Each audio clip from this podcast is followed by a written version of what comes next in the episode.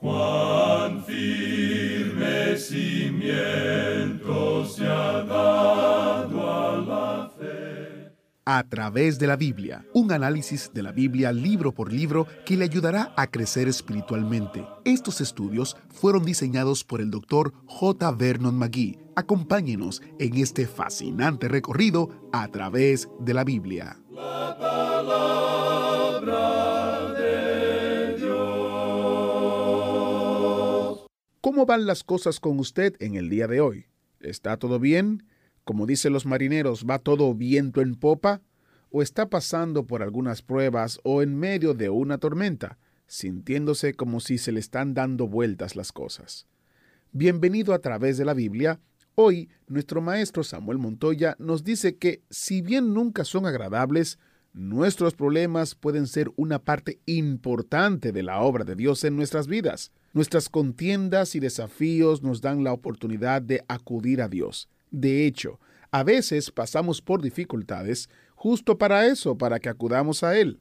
Soy su anfitrión Heiel Ortiz, y si puede, abra o encienda su Biblia en el primer libro de Samuel, en los capítulos 30 y 31, donde veremos cómo Dios usó algunos de los problemas en la vida de David para su bien. Quiero mencionarle también unos libritos que quizás le sean de interés, especialmente si está pasando por un tiempo de pruebas. El primero se titula ¿Por qué sufren los hijos de Dios?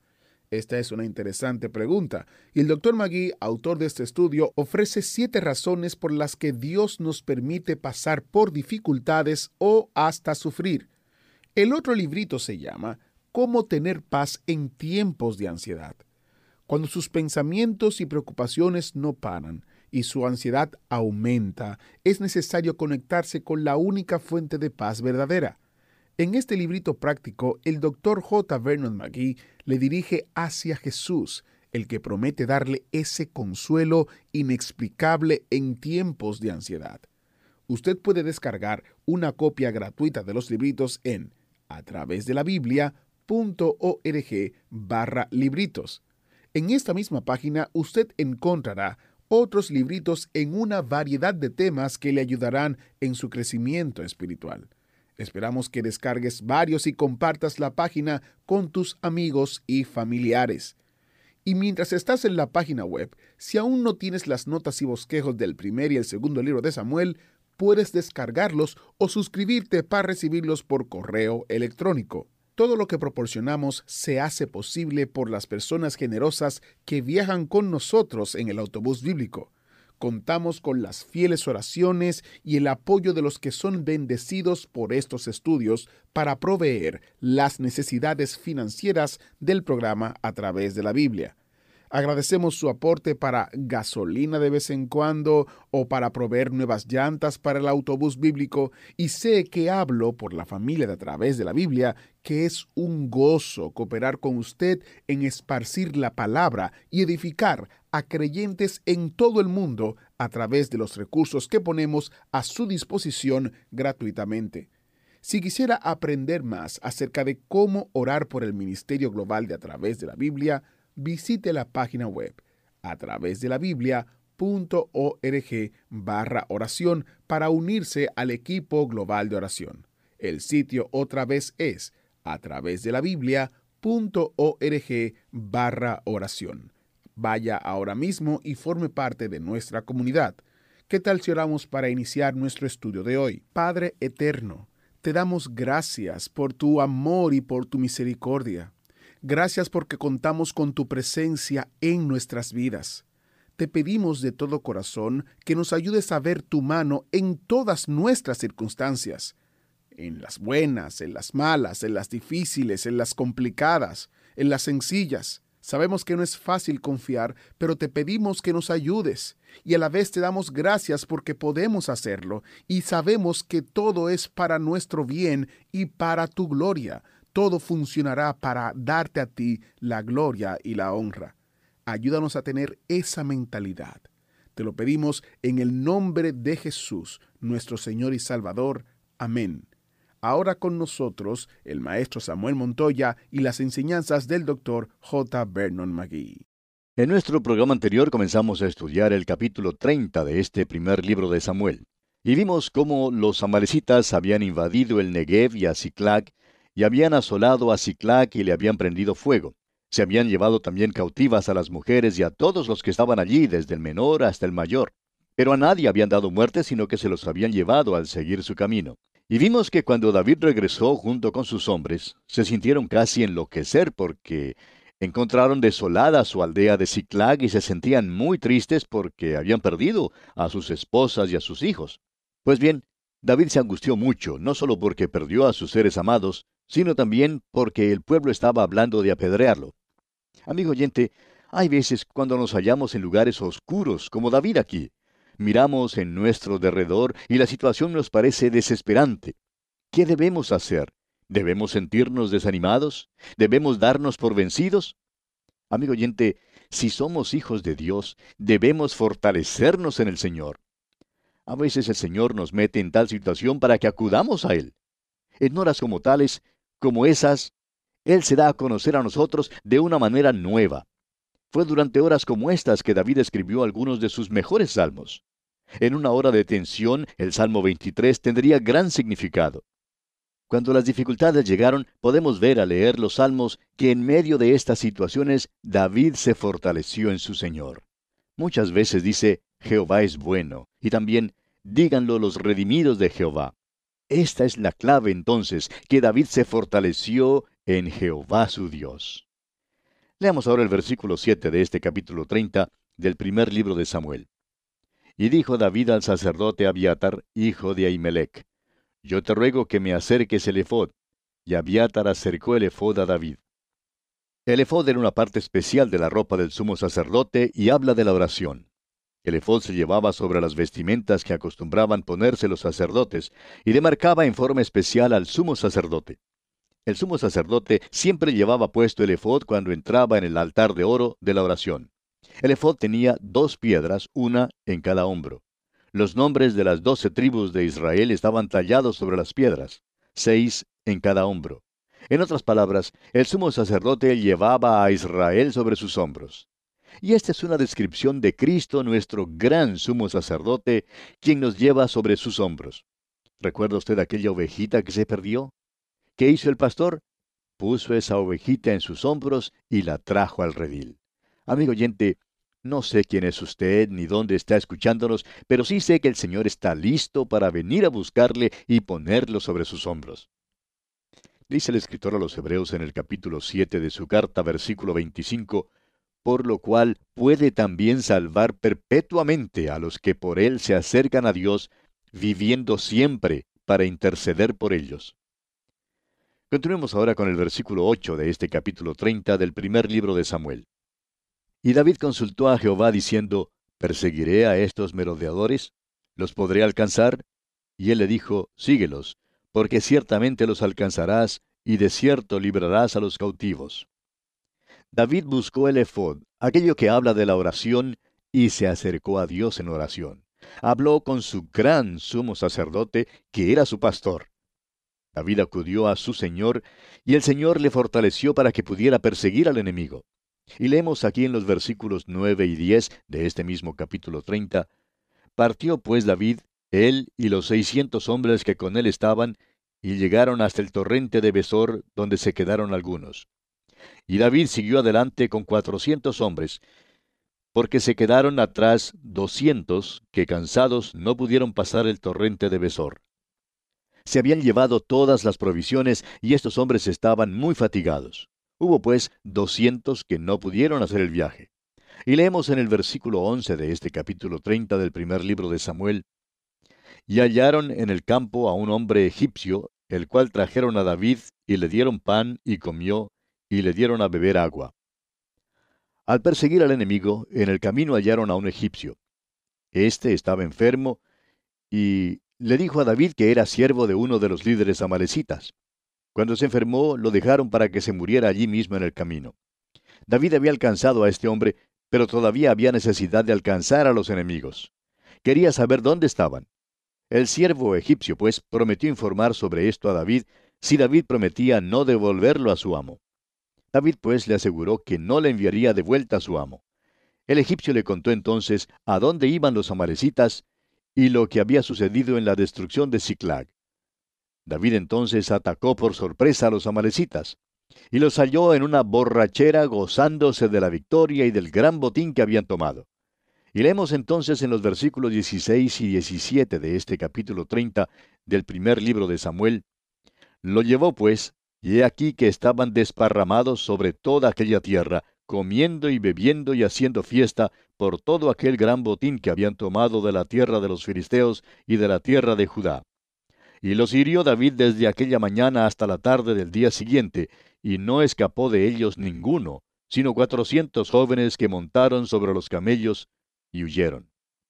Cuatrocientos jóvenes lograron transporte y entonces les fue posible escapar de David y de sus hombres. Prosigamos ahora con los versículos 18 al 20. Y libró David todo lo que los amalecitas habían tomado, y asimismo libertó David a sus dos mujeres. Y no les faltó cosa alguna, chica ni grande, así de hijos como de hijas, del robo, y de todas las cosas que les habían tomado, todo lo recuperó David. Tomó también David todas las ovejas y el ganado mayor, y trayéndolo todo delante, decían, Este es el botín de David.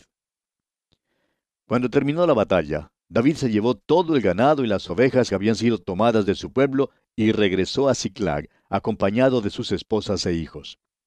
Avancemos con los versículos 21 y 22 ahora. Y vino David a los doscientos hombres que habían quedado cansados y no habían podido seguir a David, a los cuales habían hecho quedar en el torrente de Besor. Y ellos salieron a recibir a David y al pueblo que con él estaba. Y cuando David llegó a la gente, les saludó con paz. Entonces todos los malos y perversos de entre los que habían ido con David respondieron y dijeron, Porque no fueron con nosotros, no les daremos del botín que hemos quitado, sino a cada uno su mujer y sus hijos, que los tomen y se vayan. Hubo una disputa entre los hombres de David en cuanto a si los hombres que no habían participado en la batalla tenían derecho a participar del botín o no. David da aquí un principio que revela su equidad y trato justo que le ayudaron a ser la clase de hombre que Dios pudo utilizar. Sigamos adelante con los versículos 23 al 25 de este capítulo 30 del primer libro de Samuel. Y David dijo, No hagáis eso, hermanos míos, de lo que nos ha dado Jehová, quien nos ha guardado y ha entregado en nuestra mano a los merodeadores que vinieron contra nosotros. ¿Y quién nos escuchará en este caso? Porque conforme a la parte del que desciende a la batalla, así ha de ser la parte del que queda con el bagaje, les tocará parte igual. Desde aquel día en adelante fue esto por ley y ordenanza en Israel hasta hoy. Los doscientos hombres que no pudieron salir a la batalla estaban enfermos y no habían podido pelear. No les fue posible hacer el viaje, pero debían participar igualmente del botín. Eso reveló la justicia de David. Y entonces este capítulo 30 del primer libro de Samuel concluye con el envío del botín como un presente a los ancianos de Judá. Leamos los últimos versículos de este capítulo 30, versículos 26 al 31. Y cuando David llegó a Ciclag, envió del botín a los ancianos de Judá, sus amigos, diciendo, He aquí un presente para vosotros del botín de los enemigos de Jehová. Lo envió a los que estaban en Betel, en Ramot del Negev, en Hatir, en Aroer, en Sifmot, en Estemoa, en Racal, en las ciudades de Jerameel, en las ciudades del Ceneo, en Orma, en Corazán, en Atac, en Hebrón y en todos los lugares donde David había estado con sus hombres. Y así concluimos este capítulo 30 del primer libro de Samuel. Llegamos ahora al capítulo 31, el capítulo final de este primer libro de Samuel. En este capítulo 31, Saúl pierde su ejército. Saúl, sus hijos y su escudero mueren. Los filisteos triunfan. El pueblo de Jabes de Galaad recobra los cuerpos de Saúl y sus hijos y los sepultan en Jabes. Como ya dijimos, este es el último capítulo del primer libro de Samuel. Y vamos a considerar la pregunta en cuanto a quién mató al rey Saúl. Aquí tenemos un caso que probablemente debe ser entregado a los mejores detectives del mundo porque parece haber alguna duda en cuanto a quién fue el responsable por la muerte de Saúl. Leamos pues el primer versículo de este capítulo 31 del primer libro de Samuel. Los filisteos pues pelearon contra Israel, y los de Israel huyeron delante de los filisteos, y cayeron muertos en el monte de Gilboa. Hallamos que los israelitas libran una batalla con los filisteos. Gracias a Dios que David no tuvo que participar en esa batalla. La providencia de Dios intervino para que no se metiera en ella. Siendo que los príncipes de los filisteos no querían que él peleara junto con ellos, David se volvió hacia su aldea de Ciclac. Allí encontró que la ciudad había sido saqueada y quemada, como lo vimos en el capítulo anterior, y que todas las mujeres y sus hijos habían sido llevados cautivos. Ahora, mientras David y sus hombres perseguían a los amarecitas, Israel huía de los filisteos. Los israelitas fueron derrotados en esta batalla porque se hallaban fuera de la voluntad de Dios. Esta idea de que Dios aprobó la guerra en el Antiguo Testamento es enteramente errónea. Hubo ciertos tiempos señalados por Dios cuando la guerra fue necesaria, pero cuando Israel libraba una batalla que no era según la voluntad de Dios, generalmente perdían la batalla. Eso es lo que pasó en esta ocasión. Continuemos con los versículos 2 y 3 ahora. Y siguiendo los filisteos a Saúl y a sus hijos, mataron a Jonatán, a Abinadab y a Malquisúa, hijos de Saúl. Y arreció la batalla contra Saúl, y le alcanzaron los flecheros, y tuvo gran temor de ellos. Aquí es donde principia la tragedia para los israelitas. Es el principio del fin para Saúl. En primer lugar, fue herido en la batalla por un arquero. Al parecer el arquero no se dio cuenta que había herido al rey, tiró y dio en el blanco. También es trágico que Jonatán muriera en esta batalla. Esto es asombroso porque en otra ocasión cuando Jonatán peleó contra los filisteos, mató a 250 enemigos en una sola oportunidad. Esto muestra, pues, la situación desesperada en que Israel se encontraba en aquellos tiempos. David sentía tristeza por no poder salir a la batalla con los filisteos, y en aquel tiempo no reconoció que Dios había intervenido por él. Si hubiera salido, habría tenido que pelear contra Jonatán. Muchas veces los chascos que nos llevamos en la vida, amigo oyente, son ordenados por Dios. Por tanto, tenemos aquí que Saúl es herido. Leamos el versículo 4 de este capítulo 31 del primer libro de Samuel. Entonces dijo Saúl a su escudero, Saca tu espada y traspásame con ella, para que no vengan estos incircuncisos y me traspasen y me escarnezcan. Mas su escudero no quería, porque tenía gran temor. Entonces tomó Saúl su propia espada y se echó sobre ella. Ahora, cuando Saúl se dio cuenta que estaba mortalmente herido, creía que el enemigo vendría y se mofaría de él. Y creemos que tenía razón. Él no quería morir de esa manera en la batalla. Como ya hemos visto, Saúl era un hombre orgulloso y egoísta y no quería que tal fin le fuera propicio. Su escudero tuvo miedo de obedecer al rey cuando Saúl le pidió que lo traspasara con su espada. Por tanto, Saúl sacó su propia espada y se echó sobre ella. Parece entonces que este es un caso de suicidio. Pero ¿En realidad fue este un caso de suicidio, amigo oyente? Bueno, nos enteraremos de eso más tarde. Continuemos ahora leyendo los versículos 5 hasta el 9 de este capítulo 31 del primer libro de Samuel. Y viendo su escudero a Saúl muerto, él también se echó sobre su espada y murió con él. Así murió Saúl en aquel día juntamente con sus tres hijos y su escudero y todos sus varones. Y los de Israel, que eran del otro lado del valle y del otro lado del Jordán, viendo que Israel había huido y que Saúl y sus hijos habían sido muertos, dejaron las ciudades y huyeron, y los filisteos vinieron y habitaron en ellas. Aconteció al siguiente día que viniendo los filisteos a despojar a los muertos, hallaron a Saúl y a sus tres hijos tendidos en el monte de Gilboa. Y le cortaron la cabeza y le despojaron de las armas, y enviaron mensajeros por toda la tierra de los filisteos, para que llevaran las buenas nuevas al templo de sus ídolos y al pueblo. Empezamos a comprender ahora con el envío de la armadura de Saúl por toda la tierra de los filisteos, por qué Saúl quería que David se la llevara cuando peleó contra Goliat. Si David hubiera ganado la batalla llevando puesta la armadura de Saúl, el rey se habría atribuido la victoria a sí mismo. Usted recordará también que cuando Jonatán ganó una victoria, en vez de atribuirle la victoria a Jonatán, Saúl se la atribuyó a sí mismo. Prosigamos ahora con los versículos 10 al 13, los versículos finales de este capítulo 31 del primer libro de Samuel. Y pusieron sus armas en el templo de Astarot y colgaron su cuerpo en el muro de Betzán. Mas oyendo los de Jabes de Galaad esto que los filisteos hicieron a Saúl, todos los hombres valientes se levantaron y anduvieron toda aquella noche y quitaron el cuerpo de Saúl y los cuerpos de sus hijos del muro de Betzán, y viniendo a Jabes los quemaron allí. Y tomando sus huesos los sepultaron debajo de un árbol en Jabes y ayunaron siete días. Este es el fin del primer libro de Samuel. Alguien dirá, bueno, no veo tanto misterio en cuanto a la muerte de Saúl. Usted dijo que había un misterio en cuanto a ella. Pues bien, amigo oyente, todavía en realidad no hemos terminado la historia. En el segundo libro de Samuel la terminaremos. Tenemos registrado solo el hecho de la muerte de Saúl al fin del primer libro de Samuel, pero todavía no nos es posible llegar a alguna conclusión. Consideremos ahora que Saúl había dejado con vida a los amalecitas y que Samuel lo había reprochado por esto. Samuel le dijo a Saúl, Ciertamente el obedecer es mejor que los sacrificios y el prestar atención que la grosura de los carneros. Dios quería la obediencia y el corazón de Saúl nunca se sometió al Dios Todopoderoso.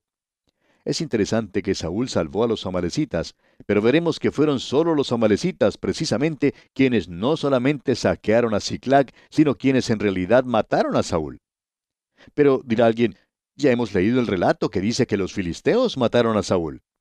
Un arquero le hirió y quedó mortalmente herido. Quería que su escudero lo matara, pero el hombre no quiso. Por fin Saúl se echó sobre su propia espada. ¿No es esa la explicación? ¿No es ya un caso concluido? ¿No fue aclarado todo por el departamento de policía de Betzán? Pues no creemos que sea así, amigo oyente. El segundo libro de Samuel nos dará una información más clara, más detallada en cuanto a la muerte de Saúl. Por tanto, en conclusión, nos es posible notar que en el primer libro de Samuel, Saúl falló en su reinado sobre la propiedad de Dios. Su fin fue el suicidio. Dios y su autoridad fueron desechados, y Saúl salvó a los amalecitas, pero por último fue muerto precisamente por los amalecitas. Y ahora para terminar, veamos un breve bosquejo de este primer libro de Samuel que estamos terminando de estudiar hoy. Tenemos tres divisiones principales en este primer libro de Samuel. En primer lugar, Samuel, profeta de Dios, sección que comprende los capítulos 1 al 8. La segunda gran división nos habla de Saúl, hombre de Satanás, y comprende los capítulos 9 hasta el 15. Y la tercera gran división nos presenta a David, hombre de Dios, y a Saúl, hombre de Satanás, y comprende los capítulos 16 al 31. Este es pues brevemente el bosquejo que hemos seguido en nuestro estudio de este primer libro de Samuel. Dios mediante, en nuestro próximo programa comenzaremos a estudiar el segundo libro de Samuel, muy interesante también, por cierto, porque continúa la historia que hemos dejado aquí en el capítulo 31 de este primer libro. Así es que esperamos que usted, amigo oyente, ha de acompañarnos mientras recorremos paso a paso cada una de las páginas del segundo libro de Samuel. Le invitamos, pues, a sintonizarnos. Y ahora será hasta nuestro próximo programa, Dios mediante, que Dios le bendiga ricamente. ¿Fue de ayuda para usted el estudio de hoy? ¿Desea enviarnos algún comentario de lo que ha estado escuchando? Entonces escríbanos, no espere más. Nuestro correo electrónico es atv@transmundial.org. atv@transmundial.org. Si desea recibir las notas y bosquejos de lo que estamos estudiando, suscríbase gratis en nuestra página en internet a través de la biblia.org barra notas a través de la biblia.org barra notas. Hemos llegado al final por el día de hoy. Díganos, ¿fue de ayuda para usted el estudio de hoy? ¿Desea enviarnos algún comentario acerca de lo que ha estado escuchando? Entonces escríbanos, no espere más. Si desea recibir las notas y bosquejos de lo que estamos estudiando, suscríbase gratis en nuestra página en internet a través de la biblia.org barra notas. A través de la biblia.org barra notas. Si desea escuchar nuevamente el programa o si se perdió alguno de ellos, visite a través de la Biblia.org. Repito, a través de la Biblia.org o escriba al correo electrónico atv arroba transmundial.org a través de la Biblia.